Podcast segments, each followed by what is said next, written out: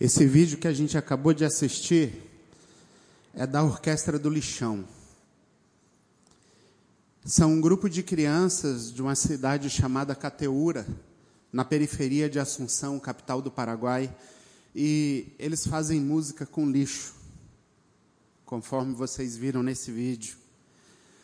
Sabe, algumas orquestras eh, afinam violoncelos de, de maneira nobre, tocam em tubas de metal que são caros. Né? Quem vive no meio musical conhece músicos que têm, que têm instrumentos caríssimos, instrumentos que daria para comprar uma casa ou um apartamento. Só que esse grupo está tocando sonatas de Beethoven, está tocando Mozart, usando balde de plástico, usando sucata, usando materiais que não serviam para mais nada. Foram jogados no lixo. É, nessa parte da capital paraguaia, o lixo é a única colheita que as pessoas podem fazer. E os catadores, eles separam e vendem essas coisas por centavos o quilo. Assim como a realidade de, de vários catadores por todo o mundo. Muitos, muitos dessas pessoas tiveram o mesmo destino que esse lixo que eles recolhem. Elas também foram descartadas elas também foram jogadas fora. Mas a gente pode chamar essa orquestra também de retrato da graça de Deus. Sabe, eu fico pensando, né? Eu acho que todo pastor gosta de fazer esse exercício de imaginar. E eu fico imaginando que a orquestra celestial também é uma orquestra formada por músicos improváveis, por pessoas improváveis. E eu fico pensando que o primeiro trompetista talvez se chame Pedro, aquele cara que negou o Cristo que salvou ele. Ali no, no primeiro violino, nós temos Paulo. Por uma época, ele foi um caçador de cristãos na harpa. Vocês imaginam quem está tocando a harpa? Davi, o rei. Davi, o mulherengo. Davi, o sanguinário. Davi, o conivente. Davi, o arrependido. Mas sabe, tem uma mulher que toca clarineta. E eu quero falar sobre essa mulher. A história dessa mulher está no capítulo 2 do livro de Josué. E essa mulher se chama Raabe. O livro de Josué é um livro muito rico e tal, e tal como a história de Moisés também daria uma série de mensagens, mas eu quero tentar ser muito específico sobre Raabe. Vamos começar no versículo 1. Josué no capítulo 2.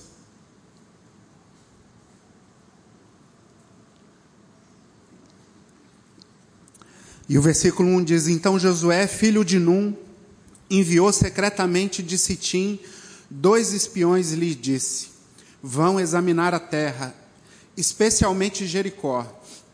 Eles foram e entraram na casa de uma prostituta chamada Raabe, e ali passaram a noite. E a primeira coisa que eu queria trazer para nós essa noite é quem é Raabe. E por que que ela é apresentada na Bíblia com esse substantivo pejorativo? Os israelitas estavam vindo na sua saga em direção à terra prometida, né? eles tiveram ali 40 anos de aprendizado, e agora, sob o comando de, de Josué, eles tinham o seu primeiro desafio à frente eles tinham que passar por Jericó. Jericó era uma cidade colossal. Jericó era uma cidade situada ali, bem ao norte do Mar Morto, e ela era ocupada pelos cananeus. Chamar o povo de cananeu de bárbaro é a mesma coisa de nós dizermos que o Polo Norte é gelado. Os cananeus eram um povo que transformavam a adoração no templo em orgias, eles enterravam bebês vivos, eles não tinham nenhuma consideração pela vida humana, e eles também não tinham nenhum respeito por Deus. E Josué envia dois homens para espionar as defesas dessa cidade, e é quando esses espiões de Josué conhecem essa mulher chamada Raabe, a prostituta. Sabe, a gente poderia dizer muita coisa sobre Raabe sem mencionar o que, que ela fazia para o seu sustento. Nós poderíamos dizer que Raabe era cananeia, que ela ofereceu cobertura aos espiões de Josué, que ela acreditou no Deus de Abraão, mesmo antes de conhecer os filhos de Abraão. Nós poderíamos dizer que ela foi poupada quando Jericó foi destruída, que ela foi incorporada à cultura judaica, que ela se casou com um contemporâneo de Josué, que ela teve um, um filho chamado Boaz, que ela teve um bisneto chamado Jessé, que ela teve um tetraneto chamado Davi e que ela teve um descendente chamado Jesus. E talvez alguém esteja falando assim: peraí, tem uma prostituta na genealogia de Jesus? É isso mesmo? É isso mesmo. O nome de Raabe consta na árvore genealógica de Jesus. E quando a gente pensa nisso, que o nome dela está na árvore do Filho de Deus, Talvez a gente possa pensar, mas precisava mencionar então esse passado? Precisava dizer que era uma prostituta?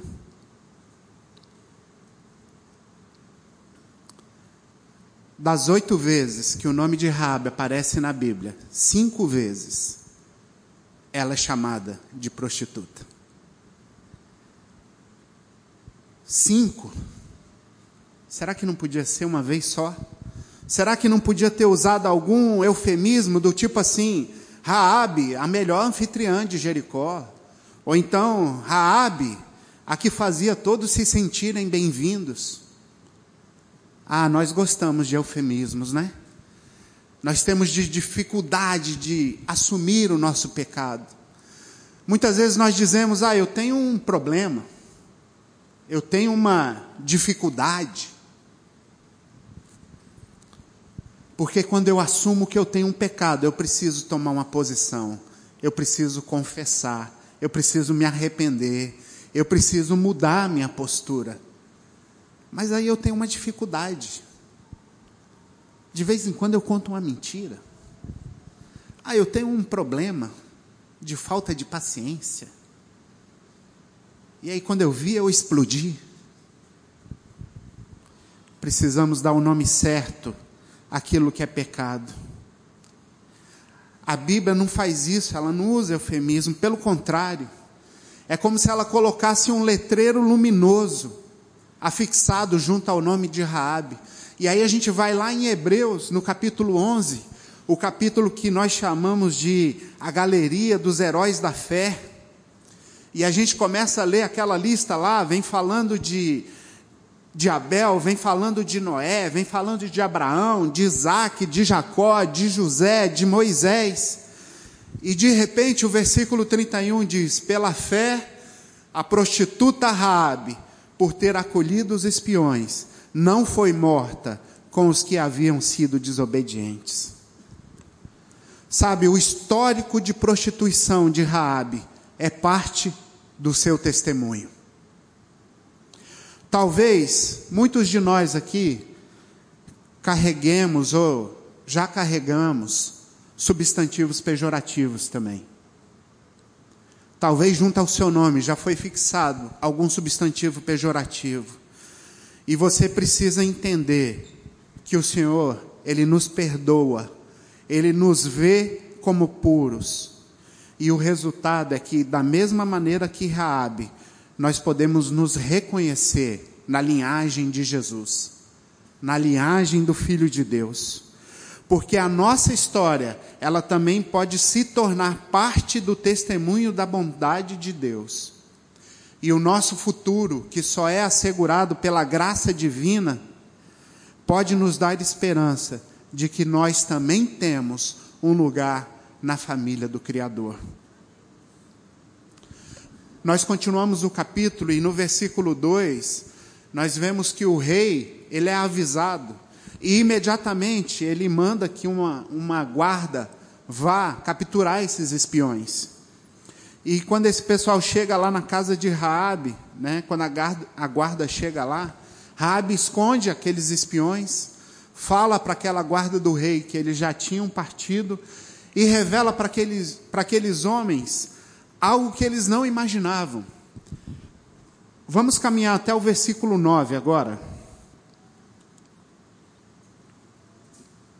E do versículo 9 ao 11, nós temos o seguinte: E lhes disse: Sei que o Senhor lhes deu essa terra, vocês nos causaram um medo terrível, e todos os habitantes dessa terra estão apavorados por causa de vocês.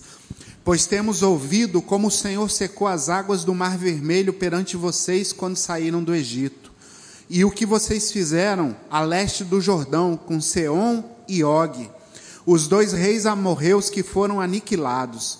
Quando soubemos disso, o povo desanimou-se completamente, e por causa de vocês, todos perderam a coragem, pois o Senhor, o seu Deus, é Deus em cima nos céus e embaixo na terra.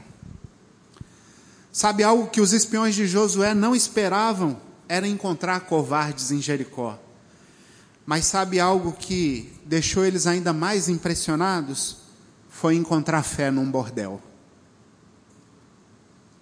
Mas eles encontraram. Raabe, ela encontrou com Deus, ou melhor dizendo, Deus encontrou Raabe. Deus descobriu ali em Jericó um coração amável. Deus descobriu ali um coração quebrantado. E Deus resolveu salvá-la. Sabe algo que Davi nos revela lá no Salmo 51, no versículo 17, é que os sacrifícios que agradam a Deus são um espírito quebrantado, um coração quebrantado e contrito a Deus, não desprezarás. Meu querido, não importa o seu passado, não importa em que condição humana você se encontre, se você tiver um coração quebrantado, você vai ser encontrado por Deus. A salvação vai ser estendida para você. E você vai poder ser salvo, assim como Rabi foi. Sabe, Deus teria salvo toda aquela cidade, assim como ele fez com Nínive. Mas ninguém pediu. Ninguém se arrependeu. Rabi, mais uma vez, ela leva vantagem sobre os demais, e talvez Rabi leva vantagem porque ela é uma pessoa que não tinha nada a perder. Ela já tinha perdido a sua reputação, ela já tinha perdido a sua posição social, ela não via mais nenhuma chance de, de progredir. Aos olhos humanos, Rabi estava no fundo do poço. Mas ela sabia no seu coração algo que que só é revelado a nós através do livro de Mateus, no capítulo 7. Peçam e lhes será dado, busquem e encontrarão, batam e a porta lhes será aberta, pois todo o que pede recebe, o que busca encontra, e aquele que bate a porta será aberta. Foi isso que Raabe fez. Sabe qual é a oportunidade que você tem? É pedir que Deus salve a sua vida. É pedir que Deus tenha misericórdia de você. É pedir que Deus mude a sua história e que Ele te resgate. Não importa qual seja o seu passado, não importa o que você esteja vivendo. Deus tem um lugar para você. Não importa se você se sente jogado fora no lixão do mundo. Deus vai reciclar você e vai fazer com que você se torne um instrumento para entoar melodias que glorifiquem o nome dEle, que demonstrem a graça dEle. Rabi fez isso. Dos versículos 12 a 16, Rabi diz para aqueles homens: Jurem-me pelo Senhor que assim como eu fui bondosa com vocês, vocês também serão bondosos com a minha família. Dei-me um sinal seguro de que pouparão a vida do meu pai e da minha mãe, dos meus irmãos e das minhas irmãs e de tudo que lhes pertencem. Livre-nos da morte, as nossas vidas pelas de vocês. Os homens lhe garantiram: se você, se você não contar o que estamos fazendo, nós a trataremos com bondade e fidelidade quando o Senhor nos der a terra. Então Raabe os ajudou a descer pela janela com uma corda, pois a casa em que ela morava fazia parte do muro da cidade, e lhes disse: Vão para aquela montanha, para que os perseguidores não os encontrem. Escondam-se lá por três dias, até que eles voltem. Voltem, depois poderão seguir o seu caminho. Eu não sei se você se identifica com Raabe. Pode ser que você tenha ou não vendido o seu corpo, mas talvez você vendeu a sua lealdade. Talvez você vendeu o seu afeto. Talvez você vendeu a sua atenção, talvez você vendeu os seus talentos. Pode ser que você tenha comprometido a sua integridade. Todos nós fizemos isso. Sabe, Paulo diz em Romanos que todos pecaram. Nós não estamos aqui na condição de santos, nós estamos aqui na condição de pecadores. Talvez você já tenha se perguntado, eu acho que todo mundo já fez esse questionamento: que tipo de terra prometida Deus poderia ter reservado para alguém como eu? Talvez para aquele ali ou para aquela ali que se comporta tão bem, que é tão santo. Talvez para Mariá que canta de forma tão maravilhosa. Para o pastor Guilherme ou para o Diógenes que tocam de uma forma incrível. Talvez para eles Deus tenha uma terra prometida, mas para mim, ah, eu sou muito impuro. Eu sou muito atormentado eu já pequei demais. Eu já tropecei muitas vezes. Eu já cometi o mesmo pecado repetidas vezes. Eu estou no latão de lixo da sociedade. Não há dias de glória para mim.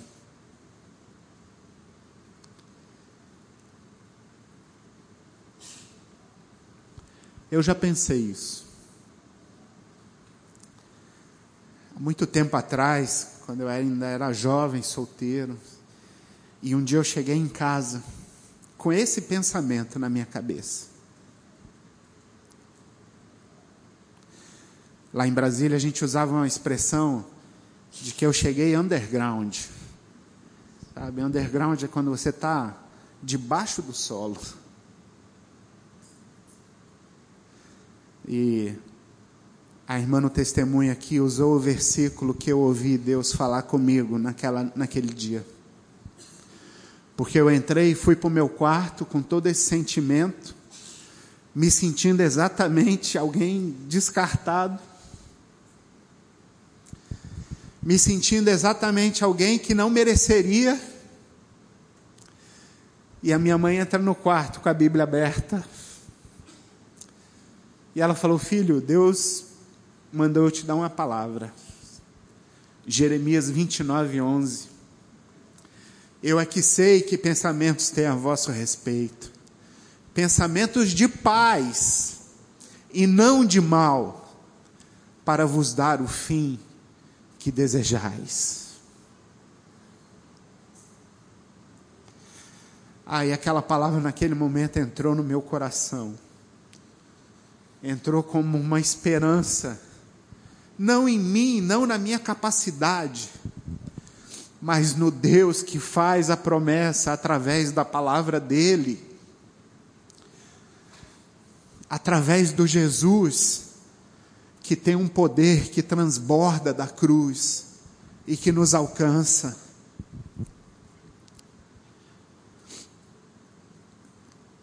Eu gosto muito de música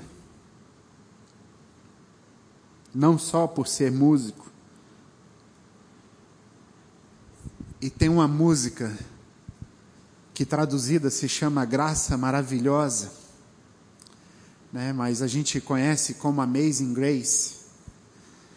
E essa letra dessa música fala graça maravilhosa, como é doce o som que salvou um miserável como eu. Eu estava perdido, mas agora fui encontrado. Era cego, mas agora vejo. Foi a graça que ensinou meu coração a temer, e a graça aliviou os meus medos. Quão preciosa foi essa graça, o momento que acreditei pela primeira vez. Amados, nós somos salvos por uma graça maravilhosa. Sabe, para nós não pensarmos que a terra prometida está reservada apenas para alguns poucos escolhidos. Sabe o que, que Deus faz? Ele coloca a história de Raabe no começo do livro de Josué. E ele não só coloca no começo. O autor do livro de Josué dedica um capítulo inteiro para Raabe. O capítulo 2 todinho é dedicado para falar sobre Raabe. E pastor Rogério, se quantidade e cronologia tem algum significado na teologia, eu acho que o título em destaque sobre essa prostituta diz o seguinte: Deus tem um lugar para as Raabes do mundo. Deus tem um lugar para aqueles que se sentem como lixo para aqueles que acham que estão à margem, que foram descartados, que foram dispensados. Quando nós buscamos a Cristo, Deus não só nos perdoa, Ele nos adota. E através de, de uma série de eventos surpreendentes, nós passamos de órfãos condenados e sem esperança a filhos adotados e destemidos.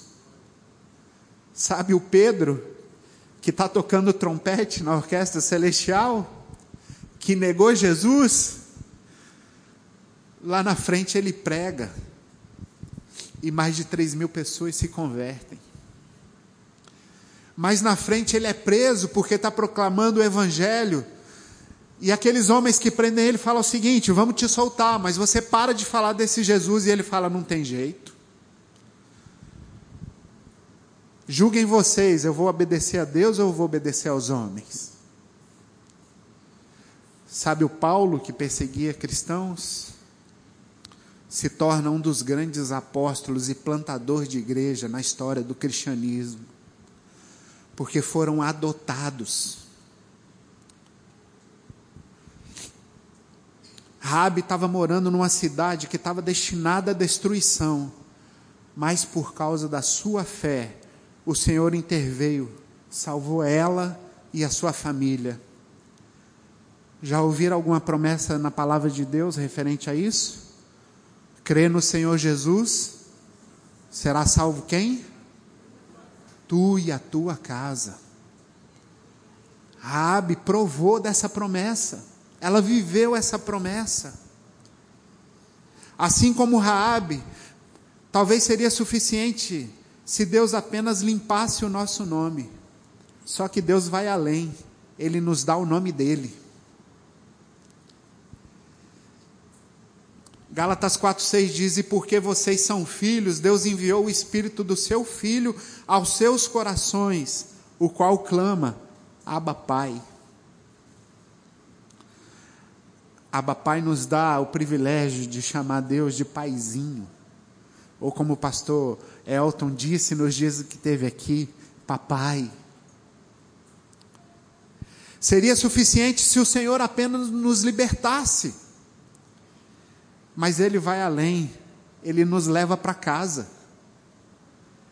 E em João 14,3 diz: Se eu for e lhes preparar lugar, voltarei e os levarei para mim, para que vocês estejam onde eu estiver. Amado, eu não sei o que, que isso comunica no seu coração. Mas Deus, Ele nos adotou, Ele nos buscou, Ele nos encontrou, Ele assinou os papéis e Ele nos levou para casa.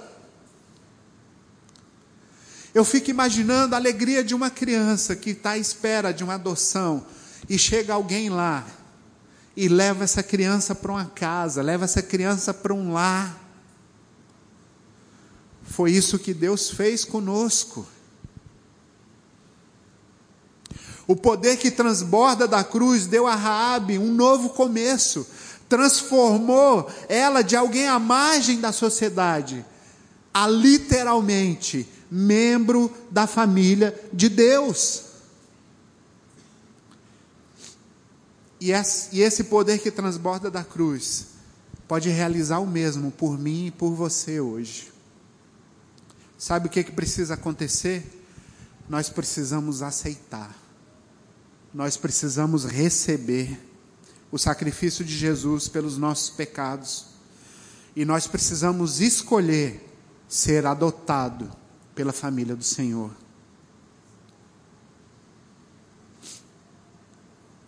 Nós precisamos que essa realidade, que essa verdade nos atinja no profundo do nosso ser e que modifique a forma como nós nos percebemos, que modifique a forma como nós percebemos os outros.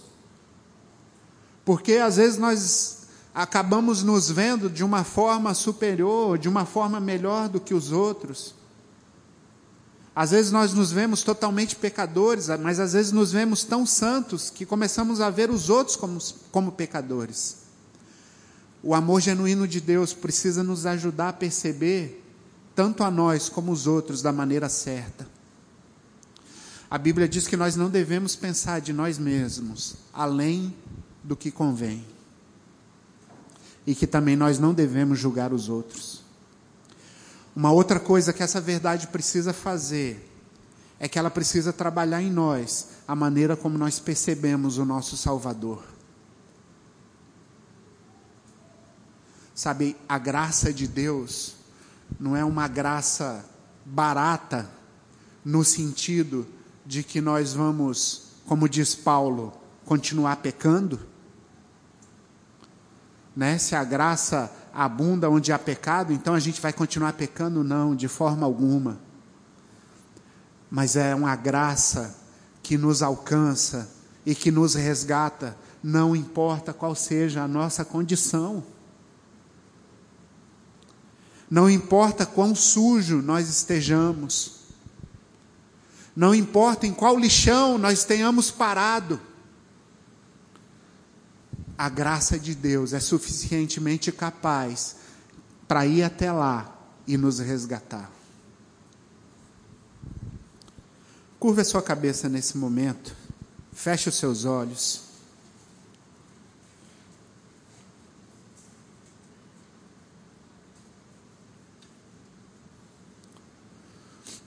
Eu quero primeiro,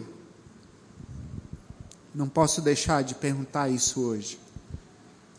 Mas eu gostaria que se alguém aqui hoje ainda não fez essa decisão de aceitar esse perdão de Jesus, de receber esse poder que transborda na cruz na sua vida e escolher ser adotado e fazer parte da família de Deus, se você ainda não fez essa decisão, eu queria te convidar hoje, se você quiser, a levantar a sua mão e dizer: Eu quero fazer parte da família de Deus. Eu quero aceitar Jesus como meu Senhor e Salvador. Se você nunca fez isso e você quer fazer isso hoje, levante a sua mão, eu quero orar com você. Você que nos acompanha pela internet, se você também nunca teve a oportunidade, nunca fez essa decisão, escreva aí no chat agora. Eu quero fazer parte da família de Deus, eu quero receber esse Jesus.